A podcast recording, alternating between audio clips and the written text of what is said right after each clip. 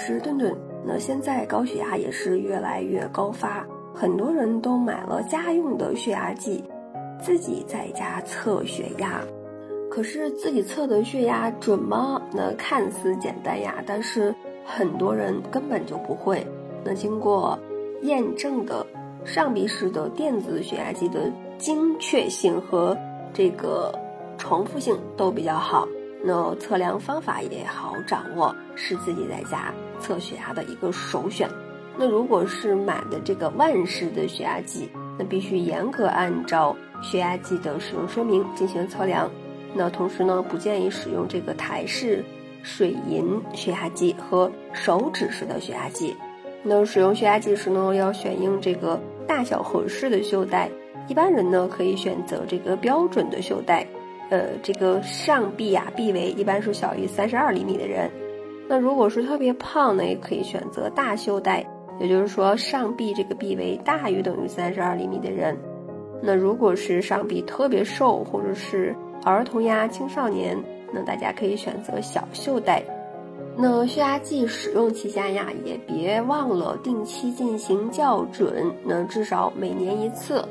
可以在购买地或者是医院寻求帮助进行校准。那现在很多的血压计厂商呢，也会提供所售血压计的校准服务。一般呀是建议每天早上和晚上进行测量血压。那通常早上的血压测量呢，应当在起床以后的一个小时内进行测量。那在服用降压药物之前、早餐前、剧烈活动之前进行测量。那晚间的血压测量呢，一般是在晚饭后和睡觉前进行。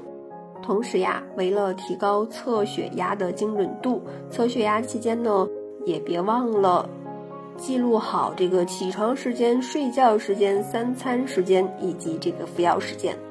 同时呢，无论是早上还是晚上，那测血压前呢，都要提前去卫生间排空膀胱，也就是上个小厕所。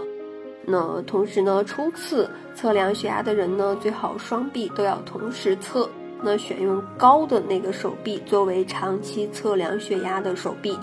那刚刚确诊高血压的人呢，或者是经过治疗但是血压尚未达到要求的人，要在下次就诊前呢，连续测量五到七天。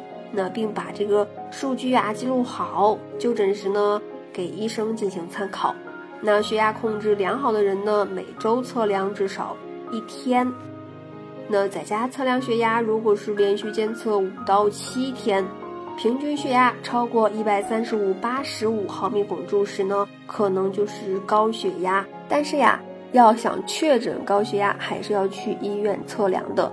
那由于这个医护人员的在标准的条件下，按照统一规范的进行测量，得到的血压值呢是。诊室的血压，那诊室血压在没有服用降压药的情况下，非同日三次测量，那收缩压如果是大于一百四毫米汞柱和或这个舒张压大于等于九十毫米汞柱，那就是高血压了。